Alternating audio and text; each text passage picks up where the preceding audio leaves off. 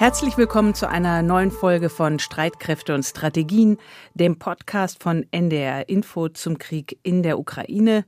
Es ist Dienstag, der 31. Januar 2023 und wir zeichnen den Podcast um 13.30 Uhr auf und wir, das sind Kai Küstner, diesmal in einem gemeinsamen Studio. Ja, genau. Und Anna Engelke. Wir sitzen uns hier gegenüber im ARD Hauptstadtstudio in Berlin. Der Schwerpunkt der heutigen Folge ist ein Gespräch mit dem Militärhistoriker Sönke Neitzel, den Kai und ich in Potsdam besucht haben.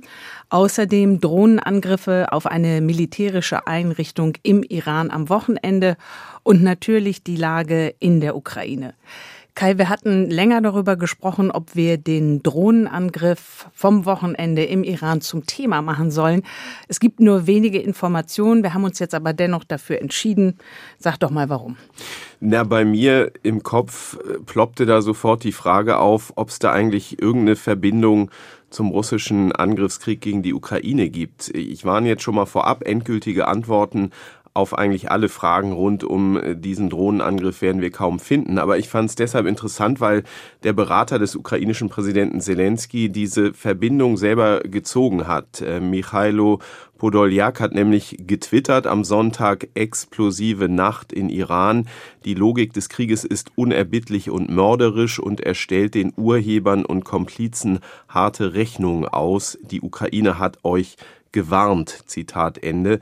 Wie wir wissen, unterstützt ja der Iran Russland in diesem Krieg unter anderem mit den Shahed Kamikaze-Drohnen, die Moskau ja einsetzt, um zivile Ziele anzugreifen. Also dieser Tweet klingt fast so, als rühme sich Kiew dafür Vergeltung geübt zu haben, wobei es ja als eher unwahrscheinlich gilt, dass die Ukraine dazu wirklich in der Lage sein könnte, Ziele im Iran anzugreifen. Aber Teheran hat den ukrainischen Botschafter einbestellt und hat der Ukraine rachsüchtiges Vorgehen tatsächlich unterstellt, also diplomatische Verwerfung. Nach dem, was bekannt ist, was ist da passiert bei diesen Angriffen im Iran?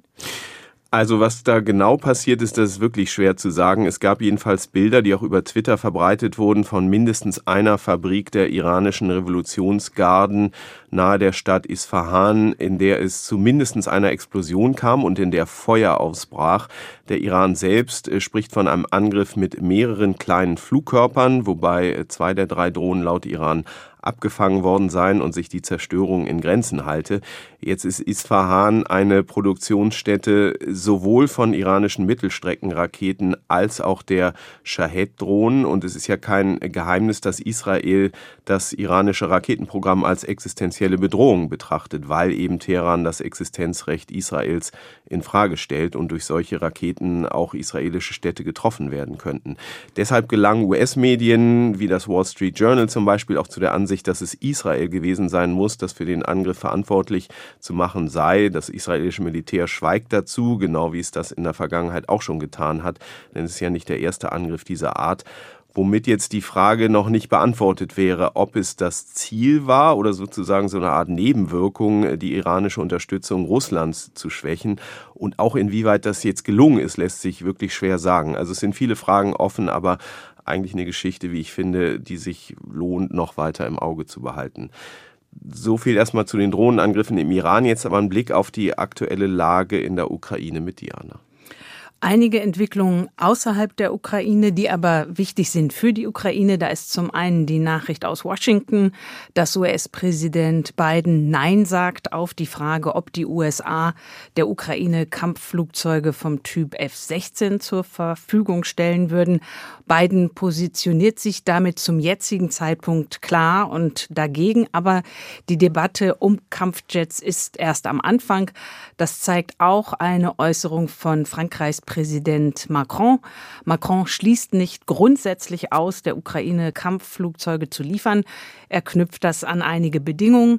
Die Flugzeuge dürfen nicht eskalierend wirken, keinen russischen Boden berühren, sondern nur zur Abwehr eingesetzt werden. Für Bundeskanzler Scholz ist die gesamte Debatte über Kampfflugzeuge eigenwillig. So hat er sich eingelassen. Er ist ja gerade in Südamerika und auf seiner letzten Station in Brasilien. Da hat er den neuen Präsidenten getroffen, Lula da Silva. Und Lula da Silva hat eine Vermittlungsinitiative vorgeschlagen, und zwar eine Initiative Brasiliens und Chinas und zwar um den Krieg gegen die Ukraine und in der Ukraine zu beenden. Lula da Silva sagt, darüber habe er bereits mit Scholz und dem französischen Präsidenten gesprochen. Der Bundeskanzler sagte auf derselben Pressekonferenz, es könne kein Frieden über die Köpfe der Ukrainer hinweggeben. Deshalb seien Friedensgespräche immer an die Voraussetzung gebunden, dass Russland seine Truppen abziehe. Also mal gucken, was aus dieser Initiative wird. Im Osten der Ukraine selbst wird weiter heftig gekämpft, vor allem rund um die Städte Pavlivka und Wuchleda. Das, diese Orte liegen etwa 50 Kilometer südwestlich der Stadt Donetsk. Und westliche Militärexperten vermuten, dass russische Streitkräfte jetzt versuchen, dort Landgewinne zu erzielen, bevor die Schützen und Kampfpanzer aus dem Westen geliefert werden. Aber wir bleiben noch ein bisschen bei der aktuellen Situation in der Ukraine. Wir beide haben ja den derzeit einzigen Professor für Militärgeschichte in Deutschland, Sönke Neitzel, besucht. Und zwar an der Uni Potsdam. Sein Büro ist direkt gelegen am neuen Palais des Schlossparks Sanssouci, also nahe jedem Gebäude, mit dem Friedrich der Große nach dem Siebenjährigen Krieg im 18. Jahrhundert zeigen wollte, wozu Preußen baulich noch in der Lage ist. Warum erzähle ich das nicht? Weil ich hier in Geschichte pro Seminar starten will, aber weil es tatsächlich in diesem Interview auch thematisiert wird. Wir haben, wie gesagt, ein längeres Interview eigentlich zu allem geführt, was man zum Thema Krieg gegen die Ukraine wissen muss derzeit unter anderem zu Kampfpanzern, Kampfjets, zur Zeitenwende und Stärken und Schwächen der Bundeswehr. Wir beginnen in dieser Sendung mit Teil 1 und meine erste Frage an Sönke Neitzel lautete, ob er denn eine russische Offensive im Frühjahr eigentlich erwartet, was ja stets als ein Grund genannt wird, warum die Ukraine den Kampfpanzer Leopard unter anderem so dringend benötigt. Eine Offensive, das ist das, womit eigentlich alle rechnen. Und warum rechnen alle damit? Wir haben jetzt diese ähm, Offensive der Ukraine gehabt im, im letzten Herbst, im September, ähm, begrenzt, aber große Erfolge, den Rückzug aus dem Brückenkopf von Cherson. Und seitdem konzentrieren sich die Kämpfe ja auf den Donbass, auf Bachmut jetzt. Ähm, Stellungskämpfe. Äh, Bachmut ist ein ganz zentraler Punkt für die ukrainische Verteidigung. Da kann man die Russen aufgrund des Geländes relativ gut aufhalten. Danach ist die Verteidigungslinie in einem schlechten Gelände. Also das ist auch ein Grund, warum die Ukraine sich so verbissen da verteidigen. Aber insgesamt ist ja seit September nicht mehr viel passiert, jetzt in Entwicklung an der Front. Und wenn wir uns die genauen Truppenbewegungen anschauen, dann überlassen die Russen jetzt offenbar den Kampf um Bachmut, den sehr verlustreichen Kampf um Bachmut der Gruppe Wagner. Und äh, bestimmte russische Verbände verschwinden. So, ähm, also gut ausgerüstete Einheiten, vermeintliche Eliteverbände, die verschwinden. Und jetzt lese ich leider nicht die BND-Berichte, aber wenn man so mit einigen Leuten spricht, dann sagen die, wir wissen eigentlich nicht so genau, wo die sind. Also reguläre in Anführungszeichen. Reguläre, gut äh, ausgerüstete Verbände und weil man eben den Kampf um Bachmut eher der Gruppe Wagner überlässt. Und da ist natürlich die Vermutung naheliegend, da muss man jetzt kein großer Stratege sein oder Clausewitz gelesen haben, dass ähm, die Russen jetzt ihre Kräfte sammeln, auch die Kräfte durch die Mobilmachung, um dann im Frühjahr wieder ähm, offensiv zu werden. Da gibt es dann verschiedene Ansätze, wo könnte das sein, weiß natürlich kein Mensch, da wird natürlich auch viel getäuscht. Äh, noch sagen wohl viele äh, nicht aus Belarus raus, das sei wohl eher so eine Ablenkung, um ukrainische Kräfte äh, nach Kiew zu ziehen und damit die nicht in Bachmut kämpfen. Also wir haben jetzt diese Mobilmachung und alle Experten, die man fragt, erwarten eigentlich, dass im Frühjahr was passiert von russischer Seite. Und natürlich ist dann jetzt auch der politische Druck groß, denn was würde passieren, wenn, I don't know, im März, April oder wann immer die Böden wieder trocken sind, eine russische Offensive losbricht, die dann wirklich die Ukraine in Schwierigkeiten bringt oder gar schlägt und der Westen immer noch über Panzer diskutiert. Das hat natürlich eine hochpolitische Dimension. Welche Auswirkungen, Sie hatten, das, Sie hatten das ja gerade schon angesprochen, auch mit den teilmobilisierten Kräften. Welche Auswirkungen Ihres Erachtens haben diese zusätzlichen 200.000 russischen Soldaten? Also ich glaube, dass das Kräfteverhältnis eben auf einem ganz anderen Niveau ist als noch im Herbst. Im Herbst war es ja die russische Berufsarmee mit ein bisschen Add-on, sage ich jetzt mal, ein bisschen salopp, die da kämpfte in der Ukraine. Dann kam diese ähm, Teilmobilmachung oder Mobilmachung, wie man sie sich bezeichnen will. Und äh, in unserer Wahrnehmung war das alles irgendwie scheiße gelaufen und die haben irgendwie ihre Soldaten nicht richtig ausrüsten können und die wurden verheizt an der Front. Und ich glaube, dass wir damit die Russen unterschätzen. Ja, es war chaotisch, ja, es wurden auch Leute verheizt, unausgebildet an die Front geschickt, aber die Masse hat man wohl nicht an die Front geschickt, sondern die Masse der dann in der Mobilmachung gewonnenen Soldaten hat man äh, verwendet zum Aufbau neuer Einheiten oder zur Auffrischung abgekämpfter Einheiten. Und damit ist das Kräfteverhältnis jetzt ein ganz anderes. Die Ukraine hat ja ganz früh mobil gemacht, die Russen nicht. Und jetzt kann Russland eben aus diesem riesigen Personalreservoir schöpfen und ähm, steht eben auf einem viel breiteren Fundament, als es das noch im Herbst stand. Und jetzt werden diese Verbände auch nicht nur erstklassiges Material haben, aber äh, auch da sollte man die Russen nicht unterschätzen. Und das Niveau der Kräfte auf der Ukraine geht ja wieder ein Stück runter. Ne? Man ist jetzt ein Jahr im Krieg. Man hat, weiß ich nicht, 10, 20.000 Soldaten verloren. Das sind erfahrene Kämpfer gewesen. Auch die Ukraine bildet aus. Aber Kriege zeigen, auf der einen Seite gewinnen Armeen an Kampferfahrung. Auf der anderen Seite haben sie immer mehr Verluste auch von kampferfahrenen Leuten. Und dann kann man, das kann man als Militärhistoriker zeigen, äh, gewinnen, haben Armeen irgendwann so einen Punkt, wo sie eigentlich so viele Leute verlieren, dass sie dysfunctional werden. Da sind wir noch nicht. Aber wir haben natürlich auch Verluste auf, ukrainischer Seite, auf russischer Seite. Ähm, und das ist jetzt so die große Frage, wie wirkt sich jetzt Verluste versus Kampferfahrung, wie wirkt sich das eigentlich konkret aus? Das können wir von außen überhaupt nicht beurteilen. Wir können es schon gar nicht bei den Ukrainern beurteilen, weil es ist ja kein Aufklärungsziel und die Ukrainer sagen es uns nicht. So, und es gibt also eine neue Mischung auf beiden Seiten, also was wir für die, für die Russen beobachten, ja, Verluste, hohe Verluste, aber neue Soldaten welche Verbände werden jetzt gebildet, welche Kampfkraft haben die, das mag man kritisch beurteilen. Ich bin da eher weniger kritisch, aber das Gleiche gilt für die Ukraine. Und das wissen wir nicht. Das ist so ein bisschen der Nebel des Krieges. Auf jeden Fall, was wir sagen können, die Russen stehen auf einem wesentlich breiteren Fundament. Die Munition geht ihnen nicht aus, zumindest für die normale, das normale Heer, Panzer, Artillerie, Infanterie. Und wir müssen, also muss jetzt versuchen, die, aus meiner Sicht die Ukraine zu unterstützen, damit sie, was immer im Frühjahr kommt, damit die, sie dem gewachsen sind. Weil Sie es gerade ansprachen, die Materiallage, wissen wir denn, was Russland da noch nachschieben kann? Also es das heißt ja immer, mit dem Beschuss auch ziviler Ziele, da würde Ihnen irgendwann die Munition ausgehen und auch die Drohnen. Ist denn das so? Das ist halt eine Frage, an der sich, glaube ich, die Nachrichtendienste zurzeit die Zähne ausbeißen. Und ähm, leider sagen die mir das nicht. Und wenn sie es mir sagen würden, dürfte ich, ich ihnen das nicht sagen. Aber also, wenn ich mit Leuten spreche, die aus diesem Bereich kommen, sagen die mir, wir wissen weder, wie viel Cruise Missiles die Russen hatten am 24. Februar, noch kennen wir die genauen Verschussraten. Wir wissen schon, wie viele Raketen, aber welche Typen das nun genau sind, weiß man oft nicht. Und wir wissen drittens nicht, was genau nachproduziert wird. Und bei drei Unknowns ist die Voraussage nun relativ schwierig, ähm, wann den Russen die Munition ausgeht. Was man sicherlich sagen kann, ist, dass sie also man beobachtet ja bestimmte Phänomene. Also dass sie ihre S-300 Flugabwehrraketen jetzt zum Boden-Boden-Einsatz verwenden.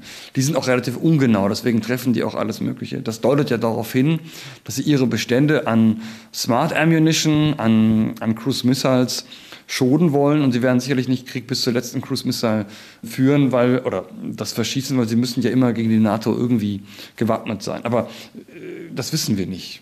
Und der Einsatz von iranischen Drohnen deutet auch darauf hin, dass sie bestimmte Munitionsarten eher schonen wollen. Aber wir können eben nicht sagen, die haben noch 500 davon. Und von denen, und dann werden sie sicherlich auch jetzt Bestände aus Weißrussland bekommen. Die Weißrussen hatten eine relativ hochgerüstete Flugabwehr und ich glaube schon, dass sie die zwingen werden, mal einige ihrer Flugabwehrraketen in Russen abzugeben und die werden sie wahrscheinlich auf die Ukraine abfeuern.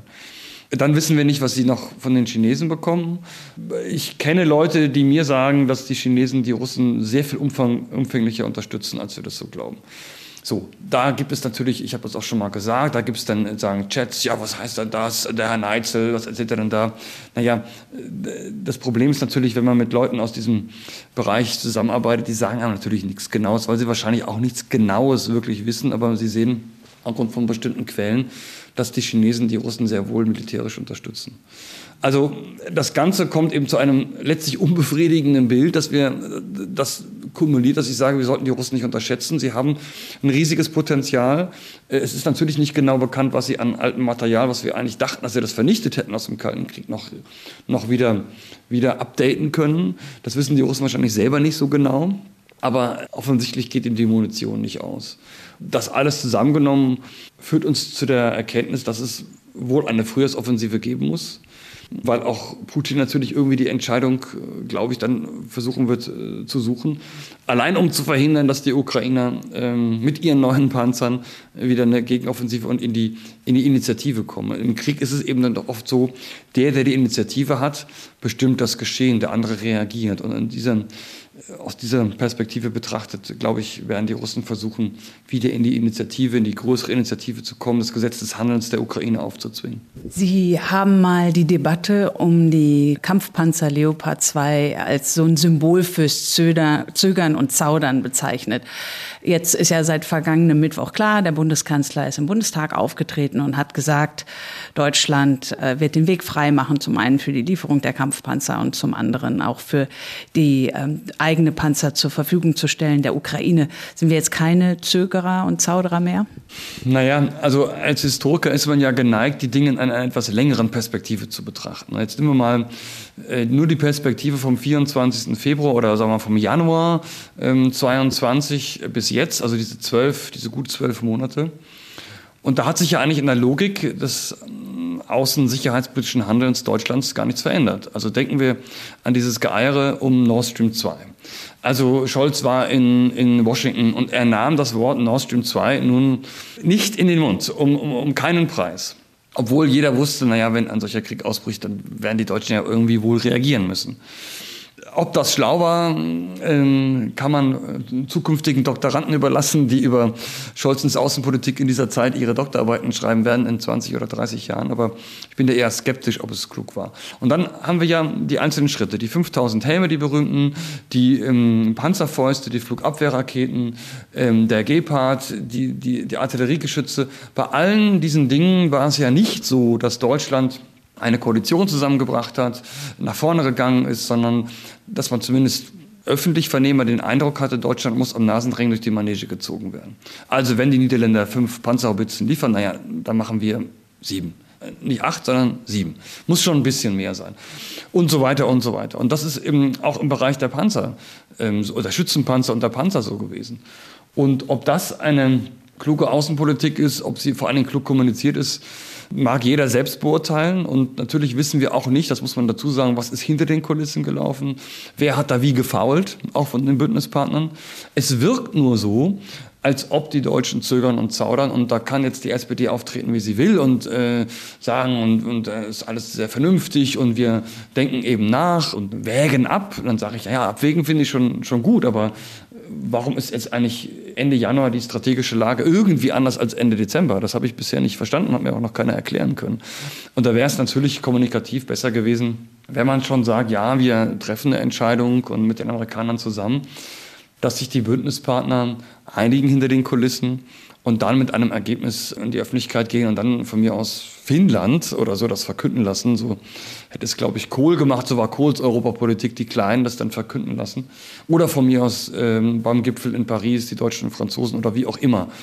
Äh, und das auch, sage ich mal, zu inszenieren, die Einigkeit. Und jetzt muss man ja schon den Eindruck haben, es wurde hinter den Kulissen reichlich gestritten und es gibt dieses Jungteam, was die SPD bestritten hat, aber wir können es auch anders nennen, auf jeden Fall haben die Deutschen und die Amerikaner nicht gehandelt. Also das Jungteam zwischen wir liefern nur Leopard, wenn ihr auch Abrams. Ja, und dann da sind ja viele Fragen. Ne? Also dann kann man ja die Frage stellen, offenbar misstraut Scholz den Amerikanern. Wenn die Amerikaner nicht im Boot sind, wollen die Amerikaner dann wirklich abschrecken? Und da würde ich immer sagen, wenn wir daran Zweifel haben an der amerikanischen Abschreckung, dann sollten wir vielleicht überhaupt gar keine Waffen liefern.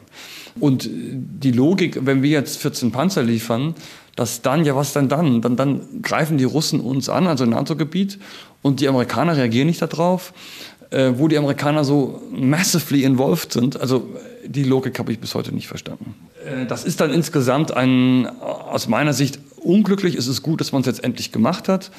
Jetzt muss man sehen, was konkret rauskommt. Aber wir müssen auch jetzt, wir haben ja schon über die militärische Lage gesprochen.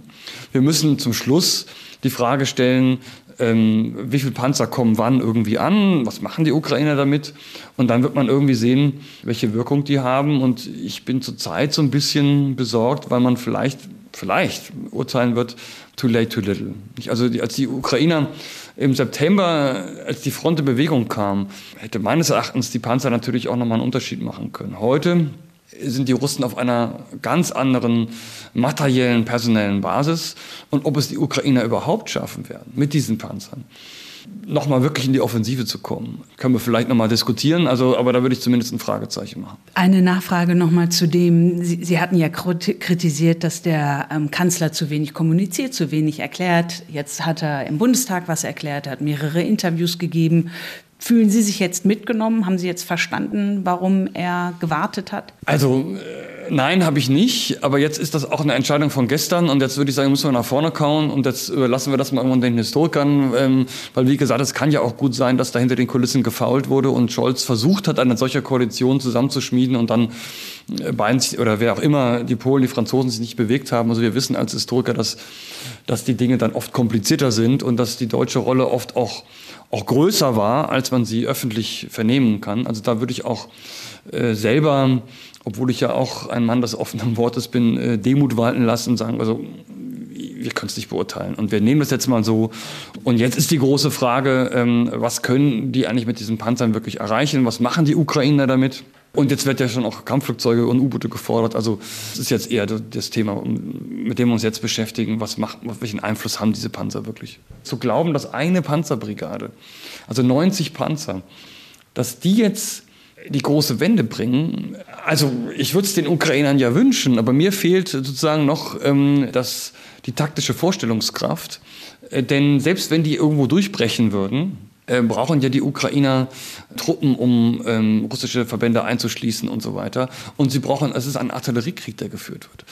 Ich habe da so noch ein bisschen meine Zweifel. Äh, es ist auf jeden Fall eine Unterstützung, es ist eine Kampfkraftverstärkung der Ukraine. Diese Panzer, gerade die Leopard 2 A6, sind den sowjetischen und russischen Panzermodellen überlegen. Aber es hängt eben sehr, sehr viel davon ab, wie man sie einsetzt. Und man muss auch da wieder eine günstige Situation finden, dass die auch ihre Überlegenheit wirklich ausspielen können. Das sind viele Fragezeichen. Und vor dem Begriff Game Changer äh, würde ich eher warnen. Also so einfach ist das im Kriegen der Massen und wir kämpfen hunderttausende Soldaten eigentlich nicht. Jetzt haben wir ja bereits die nächste Debatte in Anführungsstrichen. Also wir reden nach den Kampfpanzern jetzt über die Kampfjets. Die einen beklagen das, wird ja auch immer diese Kette aufgemacht. Was ist das nächste? Kommt dann die Bodentruppen? Ja. Ich würde mal sagen, das ist tatsächlich die rote Linie, die nicht überschritten wird. Wie sehen Sie diese Debatte und auch nochmal gerade rausgefragt, bräuchte die Ukraine diese Kampfjets? In jeder Debatte brauchen wir eigentlich mehr Fachverstand, denn ich bin auch nicht der Inspektor der Luftwaffe. Ähm, also ich kann schon ein Flugzeug von einem Panzer unterscheiden und lese auch die, die Berichte über den Luftkrieg dort, aber bin jetzt nicht der Mensch, der, der Luftwaffenexperte, der genau äh, sagen könnte, was sie brauchen. Also erstmal würde ich das so ein bisschen zu ordnen. Also die Ukraine hat etwa 150 Kampfflugzeuge. Wesentlich weniger als, als die Russen. Und es gibt ungefähr noch 100 Kampfflugzeuge. Sie haben vielleicht so 50 im Kampf verloren. Und sie fliegen auch ab und zu mal Einsätze äh, sehr tief, weil es ein, ein, eigentlich der Luftkrieg ganz anders abläuft, als wir uns das dachten. Er ist sehr stark von Boden-Luft-Raketen dominiert. Die Ukrainer haben noch eine, eine, eine Air Defense und sind in der Lage gewesen, auch russische Flugzeuge abzuschießen und umgekehrt und sehr stark sozusagen Raketen geprägt. Weswegen beide Seiten ihre Luftwaffe sehr vorsichtig einsetzen. Und es ist eben in relativ geringem Maße wirklich zur Unterstützung der Bodentruppen. Und deswegen würde ich sagen, aus meiner Sicht ist die Luftwaffe gar nicht das, der Luftkrieg, die, die Luftdimension gar nicht das Entscheidende. Also wenn man vielleicht davon absieht, dass die Russen auf ihren Flughäfen einfach aufsteigen und von da Langstreckenraketen abschießen und wieder, äh, wieder landen. So. Aber eigentlich keine entscheidende Dimension. Also jetzt kann man zwei Argumente haben. Man kann sagen, die Ukrainer verlieren irgendwann ihre Flugzeuge und wenn man überhaupt eine ukrainische Luftwaffe erhalten will, müssen wir irgendwie nachliefern. Dafür wären meines Erachtens vor allen Dingen die MiG-29 der Polen, der Slowaken. Die Slowaken haben ja auch schon gesagt, dass sie die liefern wollen. Und da wäre ich auch dafür, diese Flugzeuge zu liefern. Damit die Ukraine diese kleine Luftwaffe, die sie hat, die sie also in Überraschungsangriffen einsetzen kann, überhaupt und noch eine Air Defense, dass sie diese Dimension abbilden kann. Was anderes ist, wenn man sagt, ja, wir wollen verhindern, dass die Russen auf ihren Flughäfen aufsteigen und da Langstreckenraketen. Da muss ich auch selber Langstreckenraketen haben. Ich muss möglicherweise sogar in den russischen Luftraum fliegen, um das zu verhindern. Dafür brauche ich eine völlig andere Luftwaffe. Äh, und, und Herr Melnick hat ja auch gesagt, F-35 und F-16 und Eurofighter. Und da bin ich jetzt wiederum sehr skeptisch. Also, eine, also Panzer zu liefern ist einfach und eine Panzerwaffe aufzubauen ist einfach und billig. So teuer das scheinen mag, aber der wirkliche Hightech-Bereich ist der Luftkrieg.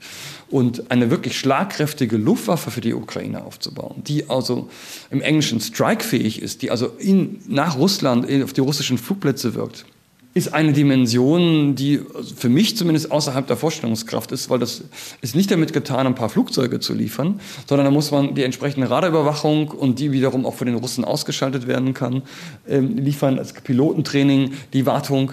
Es ist eine ganz andere Dimension und ich glaube, ohne westliches Know-how und ohne westliche Luftüberwachung und eine massive westliche Hilfe, letztlich auch mit Manpower, ähm, kann die Ukraine keine moderne Luftwaffe aufbauen. Und es ist eben was anderes als als ähm, 100 Panzer zu liefern und die vielleicht irgendwann äh, in Litauen Grund zu überholen, äh, once in a while, als eine neue schlagkräftige ukrainische Luftwaffe aufzubauen. Also diese beiden Fragen müssen wir unterscheiden. Also MiG-29 zu liefern und klar, irgendwann sind die auch aufgebraucht, wenn der Krieg weitergeht. Und dann muss man irgendwann auch eine kleine ukrainische Luftwaffe mit westlichen Modellen vielleicht aufbauen. Das ist das eine also Verteidigungsfähigkeit ähm, erhalten in einer gewissen Dimension oder wirklich eine, eine Luftwaffe aufbauen, die ja, den, den Krieg auch auf russisches Territorium tragen kann. Das ist militärisch durchaus sinnvoll, nicht, dass man diese Flughäfen angreift, nur ob man, das ist einfach eine neue Eskalationsstufe. Und da wäre ich jetzt, Stand heute, eher zurückhaltend ein Blick auf die Ukraine. Es wird ja gerätselt, worin genau das Ziel Deutschlands oder der Bundesregierung besteht. Nicht verlieren, oder soll die Ukraine diesen Krieg gewinnen können? Wie sehen Sie das? Also als Historiker muss ich sagen, ist diese Diskussion äh, nur mäßig gewinnbringend, denn äh, ich sage Ihnen mal ein Beispiel, wir sitzen ja hier im neuen Palais und das bekanntermaßen Friedrich der Große nach dem Siebenjährigen Krieg Mitte des 18. Jahrhunderts gebaut hat. Und Friedrich der Große hat den Siebenjährigen Krieg äh, gewonnen, weil er ihn nicht verloren hat. Nicht, es war ein Status quo ante und ähm, gegen eine Reihe von Großmächten. Und man sagt, die Preußen haben ihn eigentlich gewonnen, obwohl sie kein Territorium gewonnen haben, aber es war ein Sieg, weil er ihn nicht verloren hat. Und so ähnlich wird es ja bei der Ukraine auch sein. Also die Ukraine, es muss ein Frieden sein, würde ich sagen, zu den Bedingungen der Ukraine. Aber das hängt eben sehr von dem jeweiligen von der jeweiligen militärischen Situation ab. Also vielleicht kommt der Punkt, an dem die Ukraine froh ist, dass der Krieg endet und man sagt, ja, ähm, die Russen behalten Donbass und die Krim und also der 24. Februar Status quo ante und man ist froh, das zu erreichen. Noch ist das nicht mehrheitsfähig in der Ukraine. Noch wird gesagt, Krim und Donbass muss zurückerobert werden. Es mag ein Moment kommen, wo man sagt, na ja, selbst wenn die Russen noch, noch territoriale Gewinne haben, der Staat ist überlebensfähig und Gott sei Dank, wir können den Krieg beenden, weil wenn wir ihn länger führen, bricht der Staat zusammen. Also mit jedem längeren Kriegsjahr wird auch die Ukraine schwächer und wird der Punkt irgendwann kommen, weil man den Krieg einfach beenden muss. Was heißt dann Sieg sozusagen? Also auf der anderen Seite ist es natürlich schon interessant, dass, dass es unterschiedliche Sichtweisen auch in der deutschen Politik gibt. So nach dem Motto, naja, Ukraine siegen, es gibt eine Skepsis gegenüber der Ukraine, es gibt auch, auch gerade in der SPD doch einige, naja, wir dürfen Russland auch nicht verprellen, also vielleicht irgendwie einen Waffenstillstand, wir machen jetzt, wir frieren die Front jetzt ein, wie es so ist. Also da gibt es schon unterschiedliche Akzente. Aber keiner kann sagen, weder von der SPD, die vielleicht eher dazu neigen, die Ukraine darf den Krieg nicht verlieren, oder die CDU, die eher, oder die Grünen, die eher sagen, die Ukraine muss den Krieg gewinnen.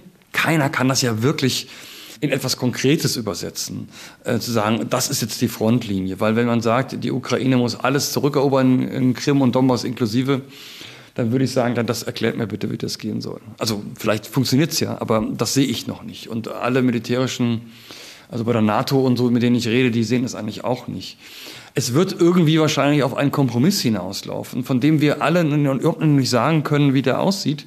Wenn wir sind ja praktisch im Jahr 1915, ich nehme jetzt wieder als Historiker, nehme es mir nicht übel, ich bin dann immer so ein bisschen mit den historischen Beispielen. Wir sind im Jahre 1915, im Januar 15, im April 15 und wollen jetzt diskutieren, wie ein Frieden aussieht. Wir wissen aber gar nicht, wie der Krieg weitergeht. Und wir können noch nicht voraussehen, dass ein Zarenreich 1917 zusammenbricht äh, und dergleichen. Also, weil auch Kriegsverläufe dann wieder Wünsche triggern. Nicht? Wenn Sie jetzt eine erfolgreiche ukrainische Offensive haben, dann wachsen die Wünsche. Da werden die Ukrainer sagen, also natürlich wollen wir alles zurückerobern. Wenn die jetzt riesige Verluste haben und auch Zelensky merkt, Mensch, mir gehen die Menschen aus. Ich, ich halte das nicht mal länger durch. Wird ein Sieg der Ukraine anders definiert sein.